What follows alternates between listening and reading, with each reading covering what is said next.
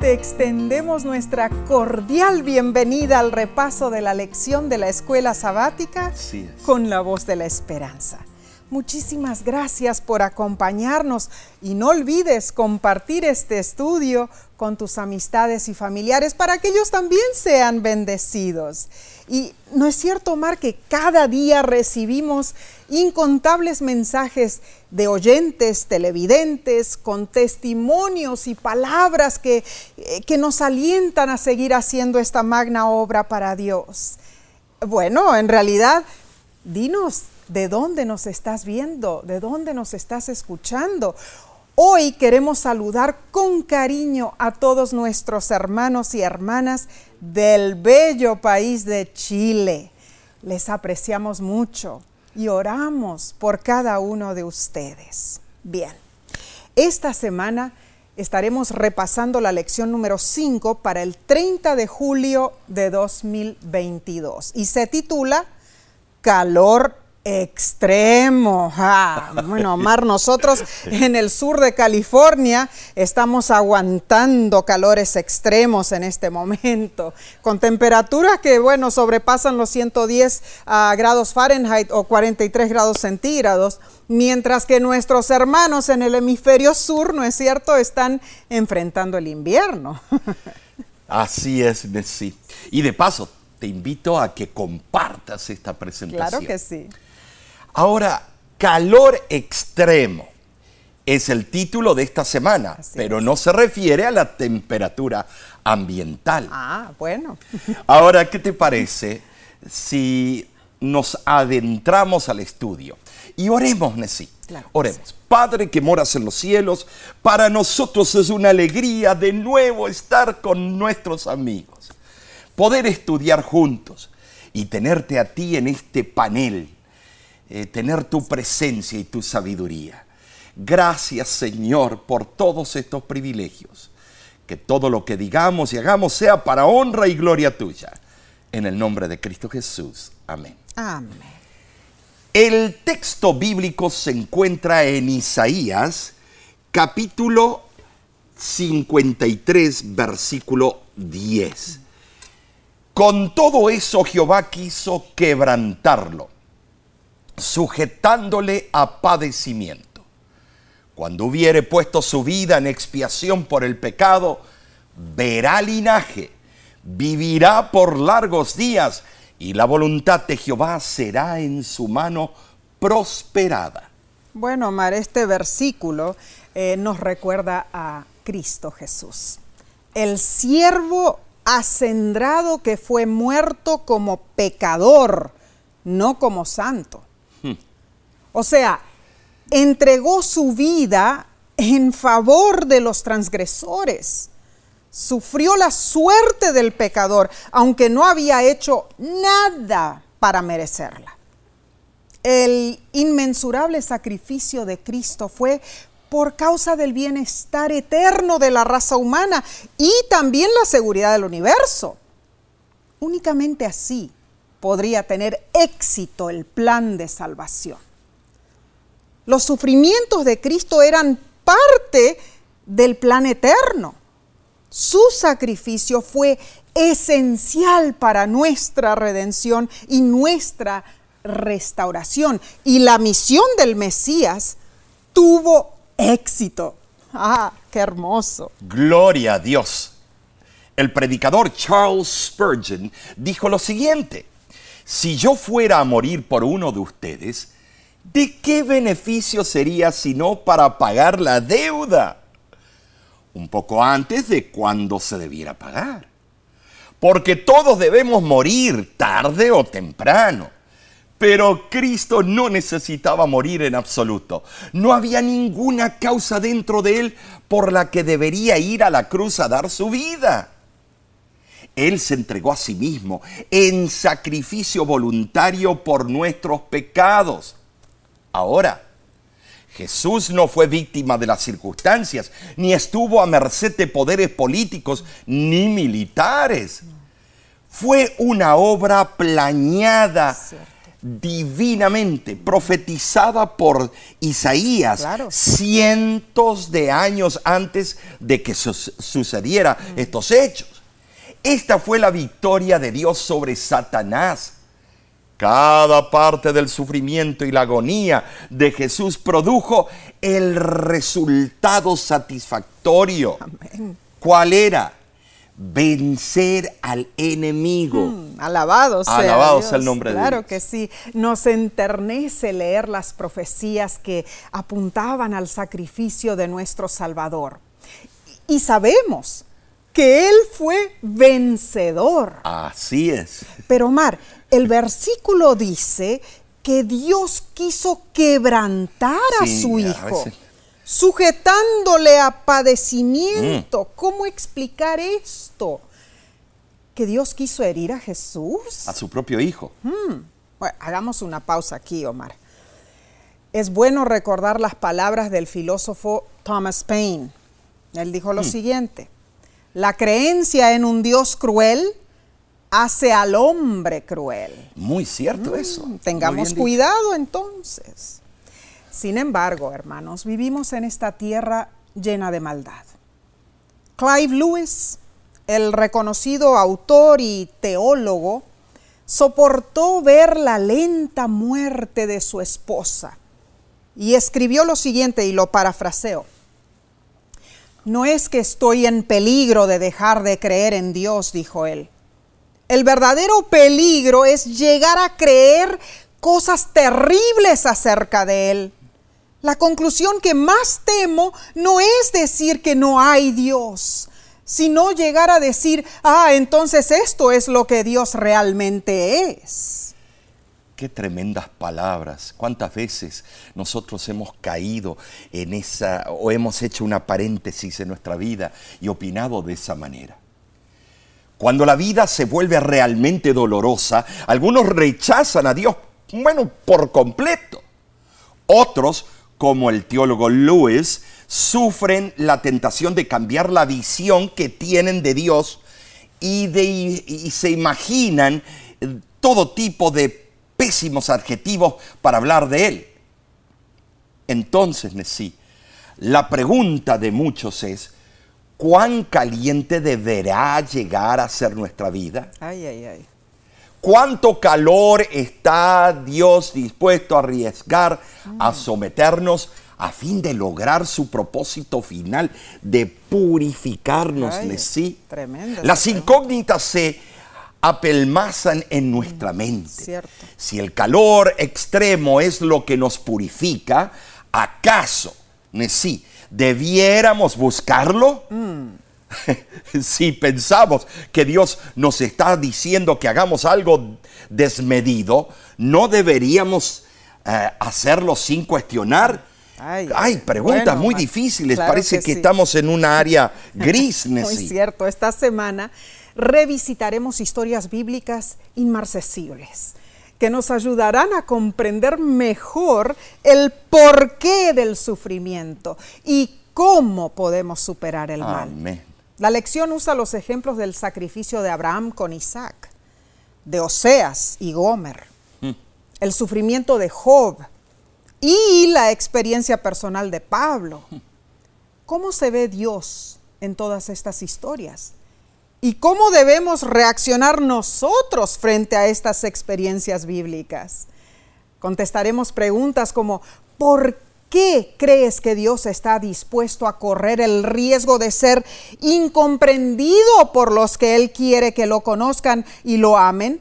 ¿Hasta qué punto crees que Dios está dispuesto a ser mal interpretado para moldearte a la imagen de Jesús? Entonces, Omar, pasemos a la lección del domingo 24 de julio, titulada Abraham en el crisol. Eh, bueno, Nessie, quiero decirte, algunos se quejan, ah, pero ya hemos hablado de Abraham y hemos hablado de esto. ¿Y por qué tenemos que hablar? ¿Y cuántas veces escuchas la música eh, de amor que te gusta a ti? Y repite y, repite. y repites y repites y lloras por ella. Nunca te canses por esto.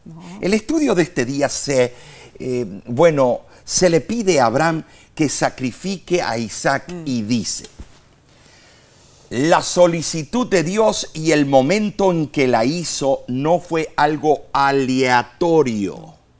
De hecho, fue calculado para ejercer la más profunda posible angustia. Ahora, Nesí, ¿qué piensas en cuanto a esto?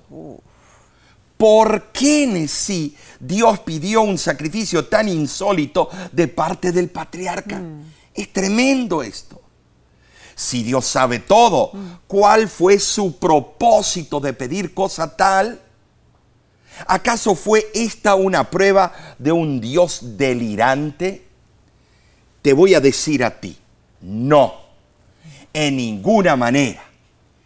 Cuando puedas, repasa el capítulo 22 de Génesis para entender el crisol que Dios quería hacer pasar al patriarca Abraham. El mandato de Dios de sacrificar a Isaac fue un mandato único, pero con propósitos múltiples. Por un lado, el llamado de Dios a Abraham fue una prueba. El libro Patriarcas y Profetas, página 133, dice, los seres celestiales fueron testigos de la escena en que se probaron la fe de Abraham y la sumisión de Isaac. La orden dada a Abraham exigía el más atroz sacrificio. Todo el cielo presenció absorto y maravillado la intachable obediencia de Abraham.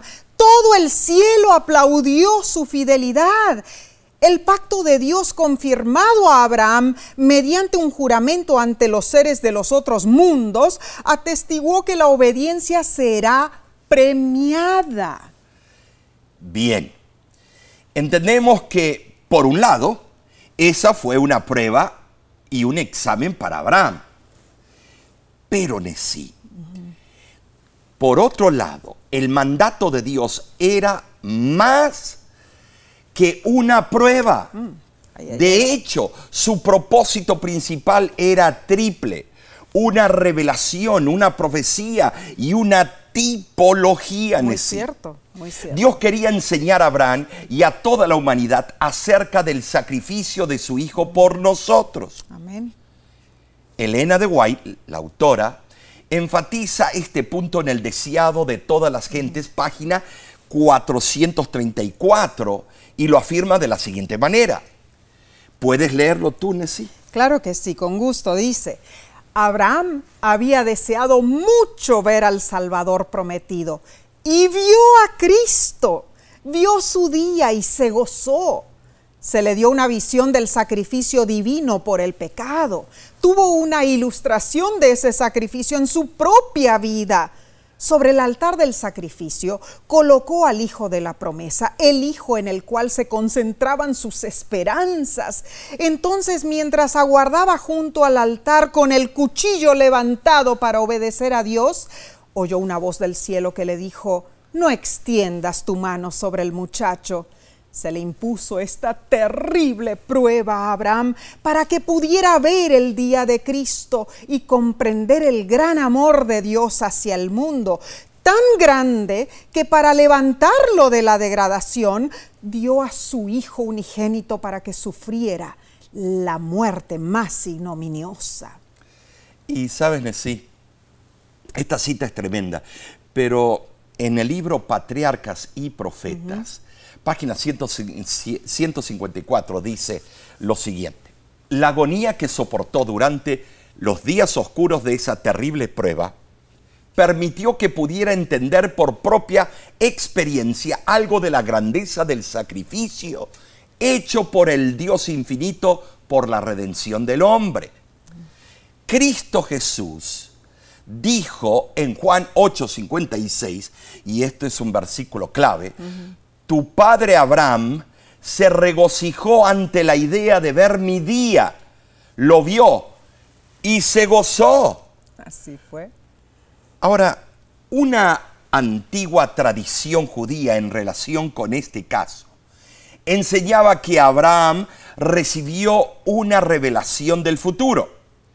Y es interesante notar que el libro apócrifo, Estras 4, página, bueno, 970, eh, contiene la siguiente afirmación. elegiste para ti uno entre aquellos cuyo nombre era Abraham. A él lo amaste y solo a él le revelaste el fin de los tiempos secretamente por la noche.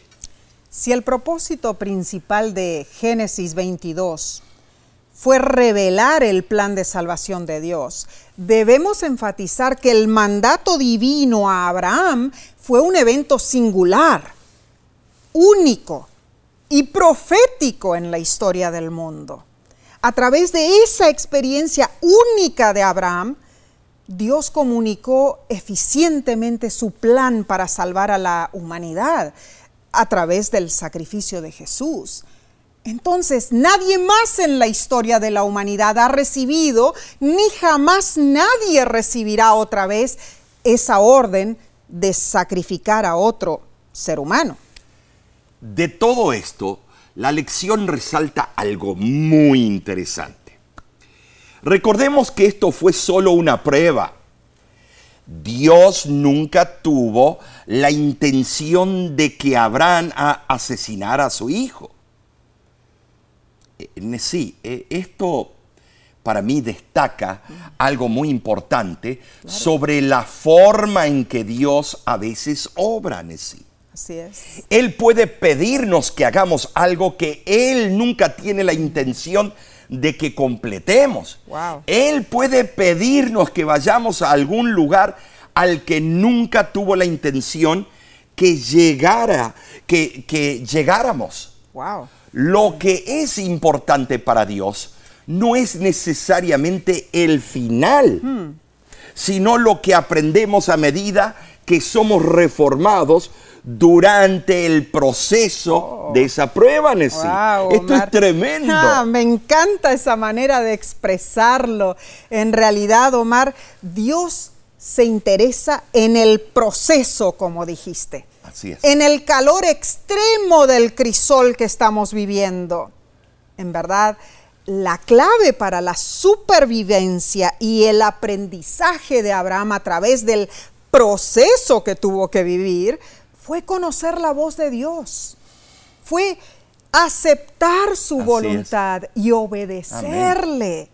Entonces la pregunta es, ¿cómo conoces la voz de Dios? ¿Cómo sabes cuando Dios te está hablando?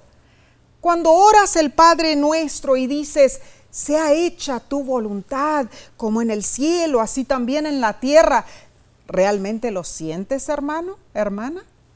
¿Cuáles son las formas en que Dios te comunica a ti su voluntad? Medita en esto en los próximos segundos y volveremos en un momento con la lección del lunes. No te vayas.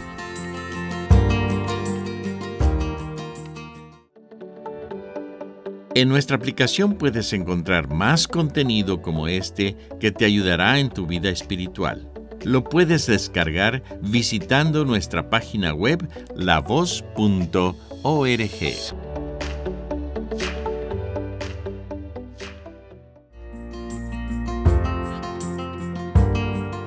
estamos aprendiendo inefables lecciones. Gracias por acompañarnos. Pasemos a la lección del lunes 25 de julio, titulada El Israel rebelde. Aquí vemos el mensaje de la historia de Oseas, Omar. Así es. Mm.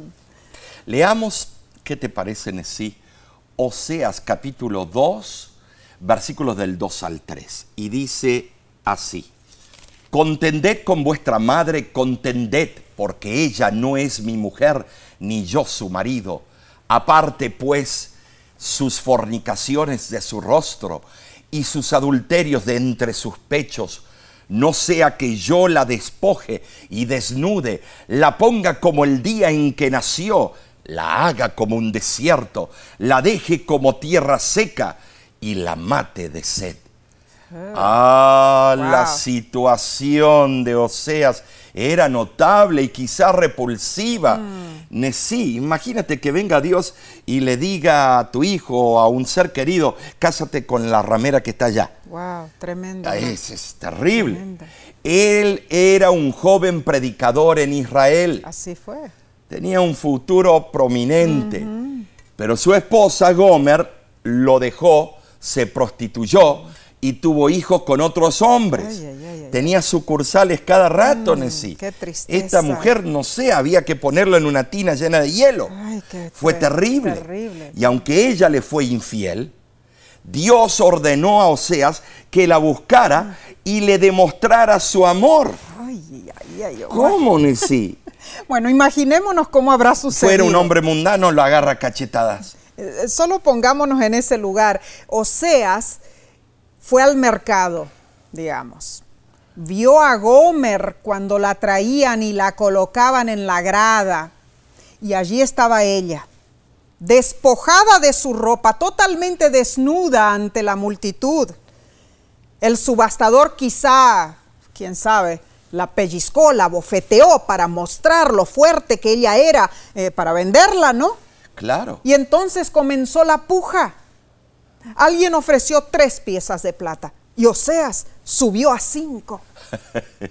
Alguien subió la oferta a ocho y Oseas subió a diez. Otra persona ofreció 11 y Oseas ofreció 12. Al fin Oseas ofreció 15 piezas de plata y una medida de cebada y cayó el martillo del subastador. Y así Oseas recuperó a su esposa. Se acercó a ella, pero no para censurarla. Ay, La vistió y se la llevó de la mano a su casa. Ahí aparece un hermoso versículo, Omar.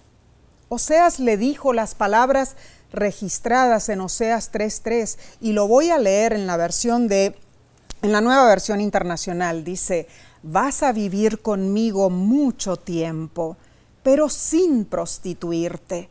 No tendrás relaciones sexuales con ningún otro hombre, ni yo te voy a tocar." Ay, Nessie. Mm. Yo en, el mundo los mundanos llaman esto, bueno, unas palabras bastante vulgares. Tremendo. Eh, pero es, es, increíble. Yo no podría, ay, yo no sé, perdonar algo así. Bueno, pero él estaba siguiendo la voluntad de Dios. ¿Qué método usó Dios? Mm. Pobre Oseas. Un método insólito, impactante historia en sí. Así fue. Y fue real para Oseas y Gomer. Muy cierto. Sin embargo, es una parábola acerca de Dios e Israel. Claro que sí. Sí, los israelitas habían dejado a Dios y se prostituían espiritualmente con otros dioses. Mm. Bueno, aún así, Dios los amaba. Israel había cometido adulterio espiritual con los ídolos, había dejado de ser la esposa de Dios, ya no estaba unida con Dios mediante la fe y el amor genuino, íntegro. Oseas describe el dolor de Dios por la infidelidad de su pueblo. Israel quedaría desvalido sin protección. La tierra que fluía leche y miel se convertiría en un desolado desierto. La lamentable condición visible de la tierra refleja el estado interior espiritual del pueblo. Aquel que abandona a Dios, hermanos, y a su vez es abandonado por Dios, se siente solo, desolado, angustiado. Y leo de Oseas capítulo 2, versículos 5 al 7.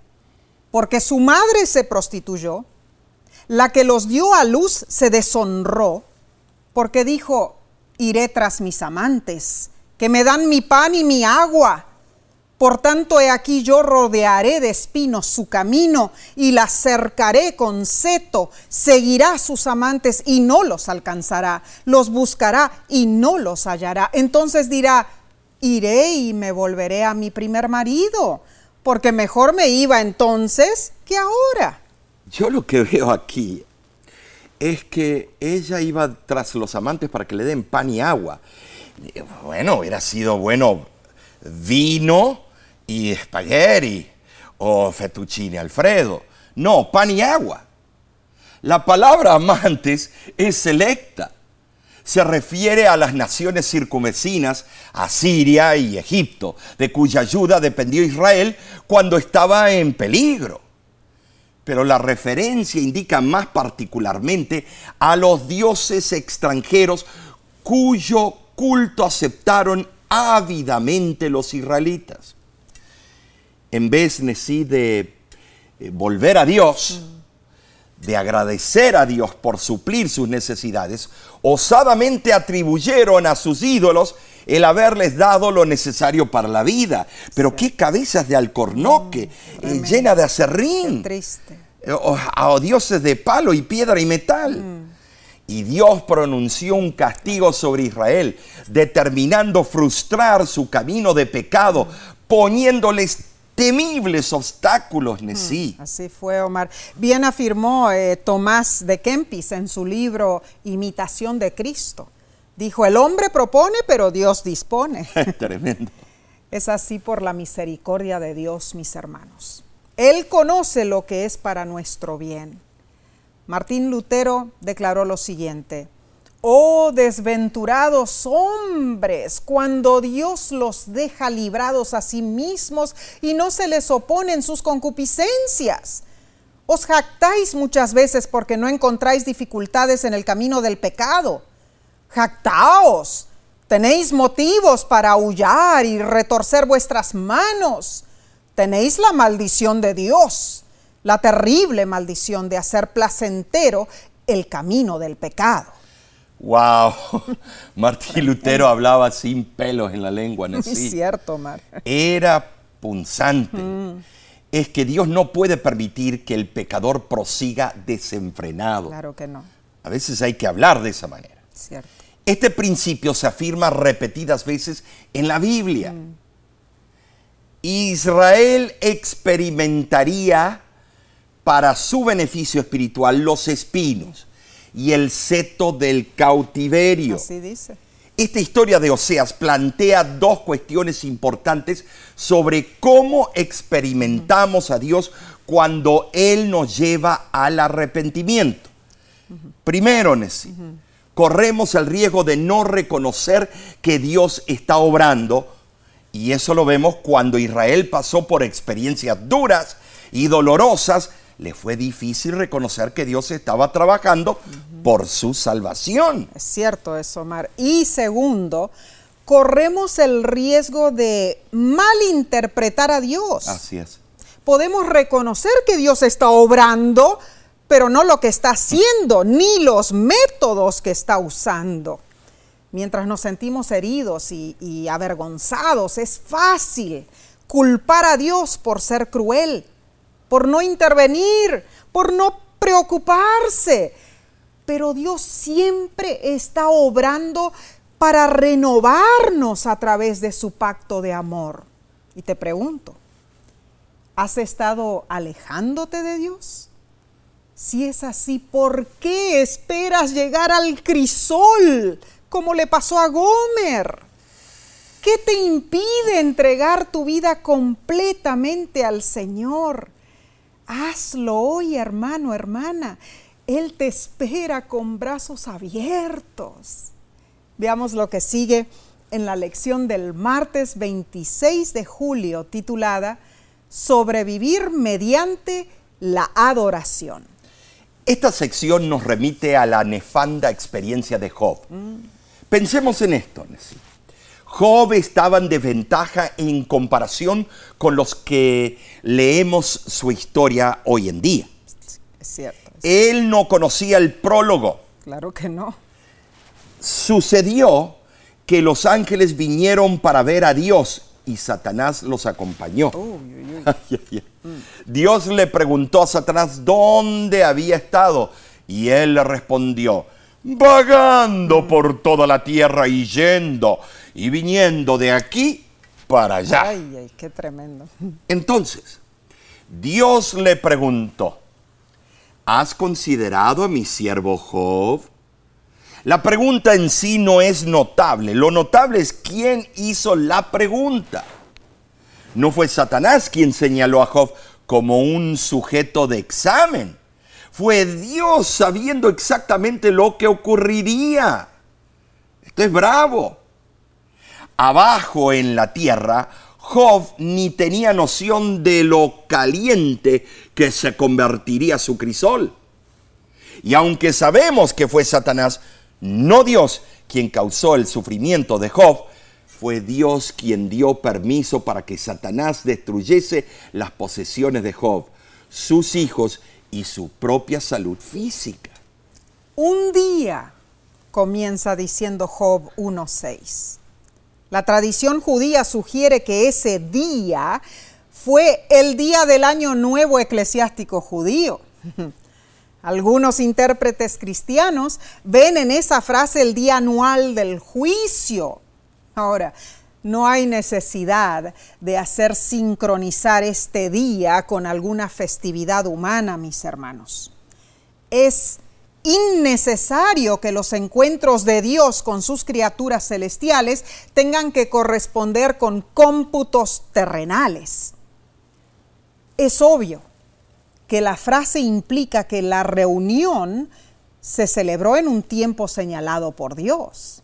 Ahora, no parece que la escena aconteció en el mismo cielo, porque Satanás estaba excluido de los atrios celestiales, aunque parece que tenía acceso limitado a otros mundos, según lo explica Primeros Escritos, página 290. La historia de Job es elocuente sobre la naturaleza del calor extremo.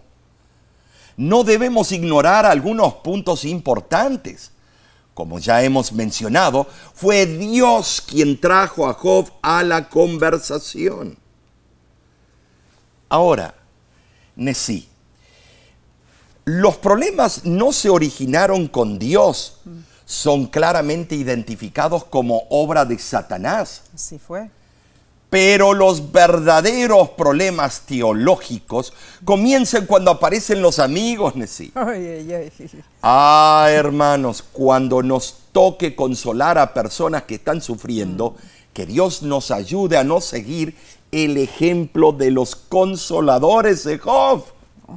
Excepto quizá cuando se sentaron en silencio con él durante siete días. Ah, muy cierto. Ay, se creen tremendos opinadores y sabios. Es cierto. Ahora, Satanás tergiversó todo desde el principio, Omar. Así es. Insinuó que Job servía a Dios por el beneficio material que Dios le mm. permitía acumular. Y eso lo dijo como un aliciente por su servicio, por eso lo hacía. Satanás procuró negar que la obediencia emanaba del amor y de una apreciación inteligente del carácter de Dios.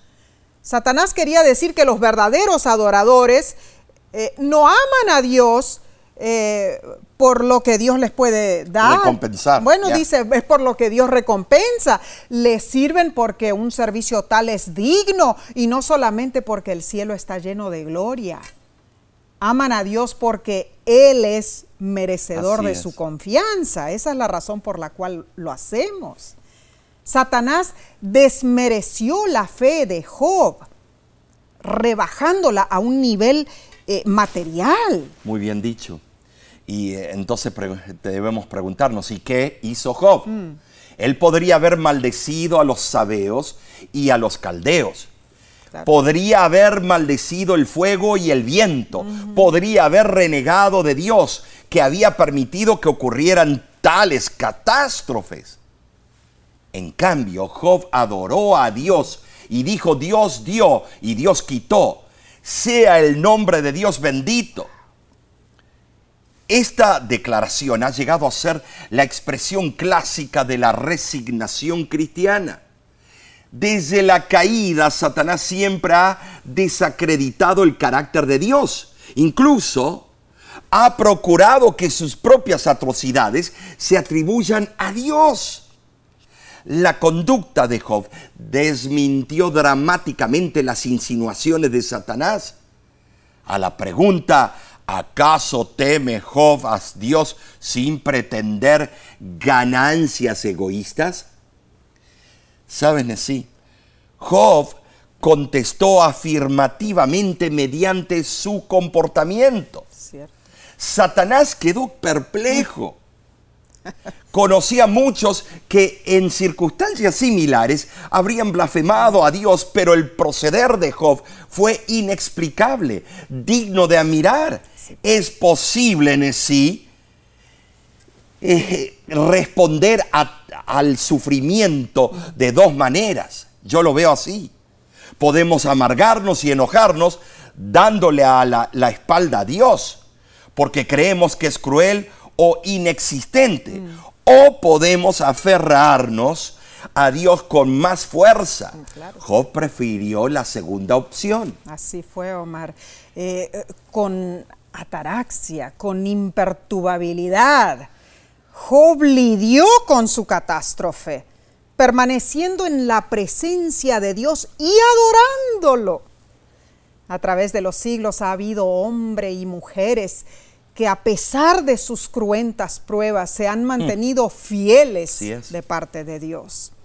Cuenta la historia que un incendio asoló la parroquia de Benjamín Schmolk, un pastor alemán del siglo XVII, y dejó en ruinas también, también el hogar del pastor.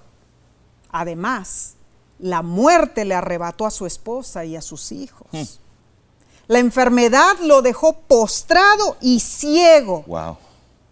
Aún bajo ese alud de dificultades, el pastor Schmolk escribió las hermosas palabras del himno. Cúmplase, oh Cristo, tu voluntad. Solo tú puedes mi alma salvar. Cual alfarero para tu honor, vasija útil hazme, Señor. Cúmplase, oh Cristo, tu voluntad quita de mi alma toda maldad. Cual blanca nieve hazla fulgir y fiel y humilde hazme vivir. Cúmplase, oh Cristo, tu voluntad. Toda dolencia puedes sanar, cuitas, pesares, con tu poder quieres hacerlos desvanecer. Cúmplase, oh Cristo, tu voluntad. Mora en mi alma, dale tu paz para que el mundo vea tu amor, tu obra perfecta oh buen Salvador. Oramos para que las palabras de este himno resuenen siempre en tu vida, como melifluo sonido del amor de Dios por ti. Seguiremos con este fascinante estudio en pocos segundos. Volvemos enseguida, no te vayas.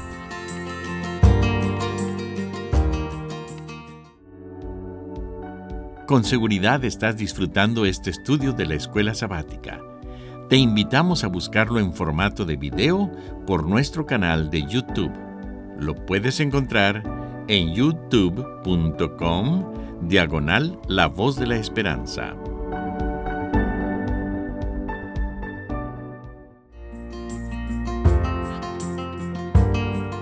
Cuánto nos alegra que nos acompañes para estudiar juntos la palabra de Dios. Continuemos con la lección del miércoles 27 de julio titulada ¿Cómo sobrevivir gracias a la esperanza? Hermoso título. en esta sección, sí, vemos cómo el apóstol Pablo describió las dificultades que él propiamente sufrió. Mm. Segunda de Corintios capítulo 1 del 8 al 9 dice lo siguiente. Porque hermanos, no queremos que ignoréis acerca de nuestra tribulación que nos sobrevino en Asia, pues fuimos abrumados sobremanera más allá de nuestras fuerzas, de tal modo que aún perdimos la esperanza de conservar la vida. Pero tuvimos en nosotros mismos sentencia de muerte, para que no confiásemos en nosotros mismos, sino en Dios que resucita a los muertos. Después de una declaración general de principios acerca de la tribulación en sí, Pablo se refiere a las pruebas específicas por las que acababa de pasar. Sí fue. Los eruditos han sugerido varios episodios que Pablo podría haber tenido en cuenta.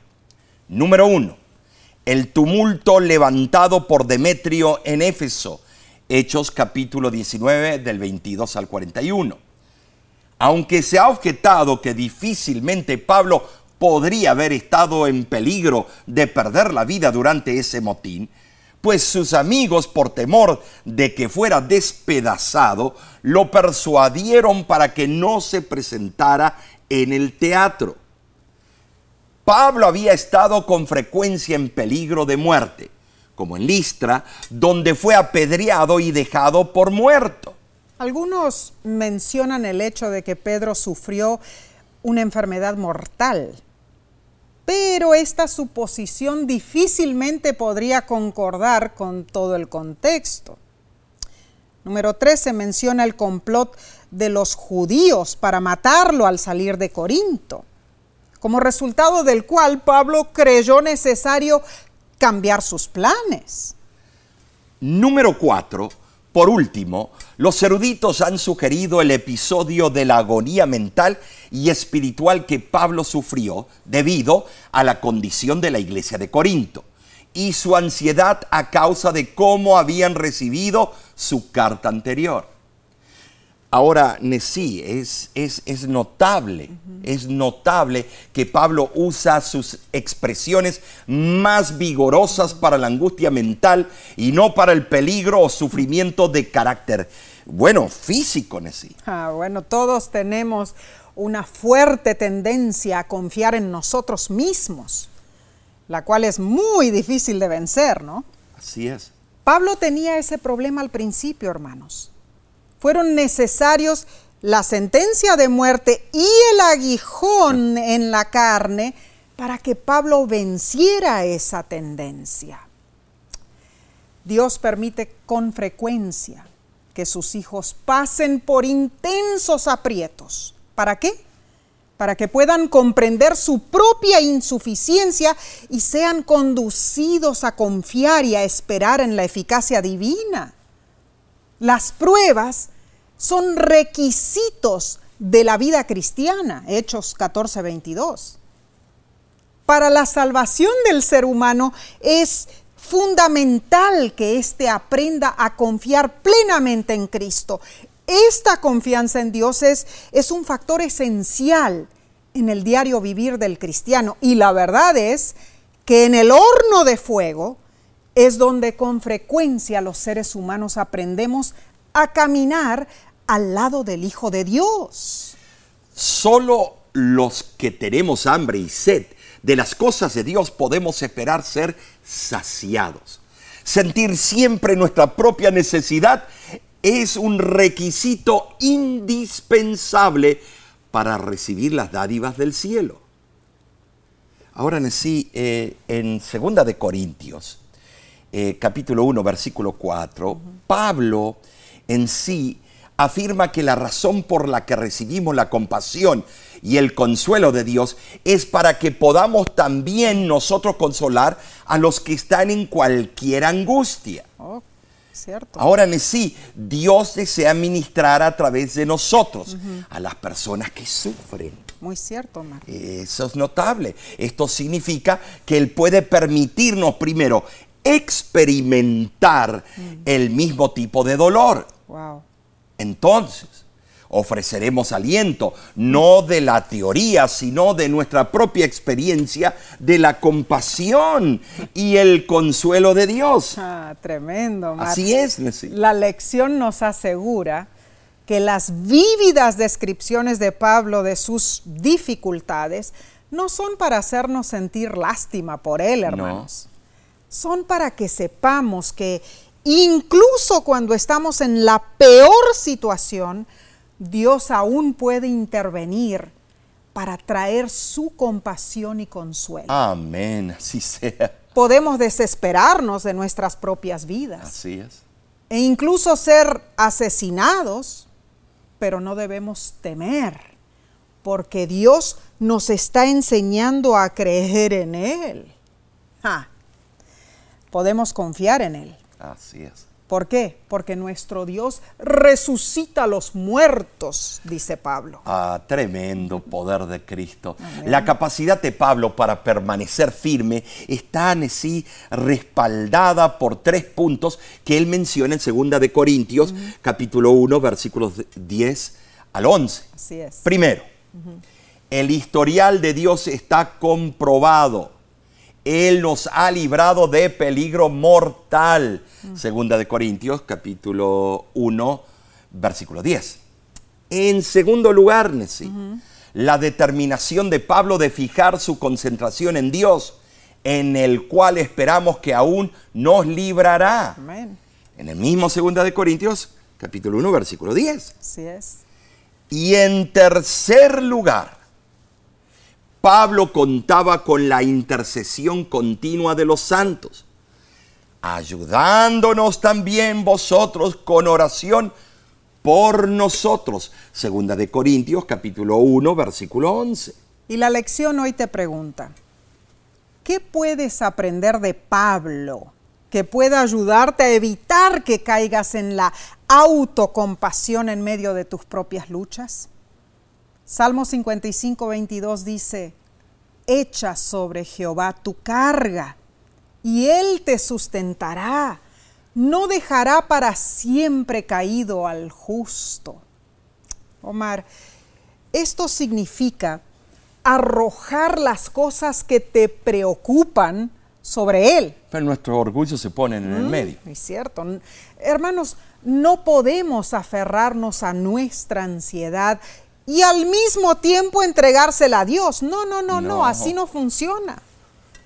Tenemos que echar nuestras cargas sobre Él en la oración, sobre el Creador del universo, el Rey de la eternidad, el, el inventor de la humanidad. Él, él es quien se preocupa por ti, por mí, por ti, Omar. Así es. Vayamos al estudio del jueves. 28 eh, de julio, titulado calor extremo. Uh, esto se está poniendo bueno. Calor extremo, Nessie. Mm. En lo que va de este trimestre hemos considerado muchos ejemplos de los crisoles que Dios usa para traer pureza y semejanza a Cristo en nuestras vidas. Cierto. Sin embargo, algunas personas pueden ver estos ejemplos y concluir que Dios es un capataz severo y exigente. Algunos pueden decir, Sabemos que Dios desea lo mejor para nosotros, pero estos ejemplos no revelan mucho cuidado y amor. Ah. Más bien, Dios se parece a alguien cruel. Mm. Plantea propósitos que nos causan tiempos difíciles mm. y no hay nada que podamos hacer al respecto. Es cierto que mientras vivamos en esta tierra, no entenderemos por qué suceden las cosas en el cielo comprenderemos mucho más, pero por mientras tendremos que vivir con la creencia que Dios está presente y cuida de nosotros, incluso cuando las cosas no siempre, eh, bueno, se sienten bien. Bueno, leamos Isaías capítulo 43 del 1 al 5 y dice, Ahora así dice Jehová, creador tuyo, oh Jacob, y formador tuyo, oh Israel, no temas, porque yo te redimí, te puse nombre, mío eres tú. Cuando pases por las aguas yo estaré contigo y si por los ríos no te anegarán. Cuando pases por el fuego no te quemarás, ni la llama arderá en ti, porque yo Jehová Dios tuyo, el Santo de Israel, soy tu Salvador, porque a mis ojos fuiste de gran estima. Fuiste honorable y yo te amé. Daré pues hombres por ti y naciones por tu vida. No temas, porque yo estoy contigo. En el versículo 2, Dios dice que su pueblo pasará por las aguas y por el fuego. Estos son términos figurativos de peligros extremos. Tú tal vez prefieras que Dios diga que Él protegerá a su pueblo de los peligros, que Él los guiará a lo largo de una ruta más fácil, más placentera, pero no. Es como lo describe el pastor en Salmo 23. Es más bien cuando lleguen los tiempos difíciles que el pueblo de Dios no necesitará ser abrumado. ¿Por qué? Porque Él, el pastor, estará con ellos. Amén y amén. Y voy a compartir la cita del libro Testimonios para la Iglesia, tomo 5, página 295. Y dice así, si en la providencia de Dios somos llamados a soportar pruebas, aceptemos la cruz y bebamos la copa amarga, recordando que es la mano de un Padre la que la ofrece a nuestros labios. Confiemos en Él, en las tinieblas como en la luz del día, aún en la noche de la aflicción. ¿Cómo podemos negarnos a elevar el corazón y la voz en agradecida alabanza cuando recordamos el amor por nosotros expresado en la cruz del Calvario? Hemos aprendido valiosísimas enseñanzas, hermanos, durante toda esta semana. En verdad eh, nos ha abierto los ojos en muchos puntos bíblicos. Omar, la lección de esta semana mm. destacó dos temas principales. Así es. En primer lugar, nos involucró en un estudio profundo de ejemplos relevantes de sufrimiento que nos ayudaron a comprender por qué Dios permite las pruebas en nuestras vidas. En segundo lugar, o sea, el segundo tema, involucró ilustraciones vívidas de la historia de Abraham e Isaac, prefigurando el gran sacrificio del Mesías venidero. Tremendo, sí. Eh, qué, lección al punto, qué lección increíble. Eh, pero recapitulemos entonces. Primero, el ejemplo de la disposición de Abraham para sacrificar a su hijo en obediencia al mandato divino nos enseña una confianza sin reservas en Dios. Amén. Abraham sobrevivió a sus crisoles incluso cuando los mandatos de Dios parecían no tener sentido. Mm. En segundo lugar, Nesí, vimos la dolorosa relación de Oseas con su esposa mm. infiel, la cual revela el propio sufrimiento de Dios causado, causado por nuestra infidelidad. Así es.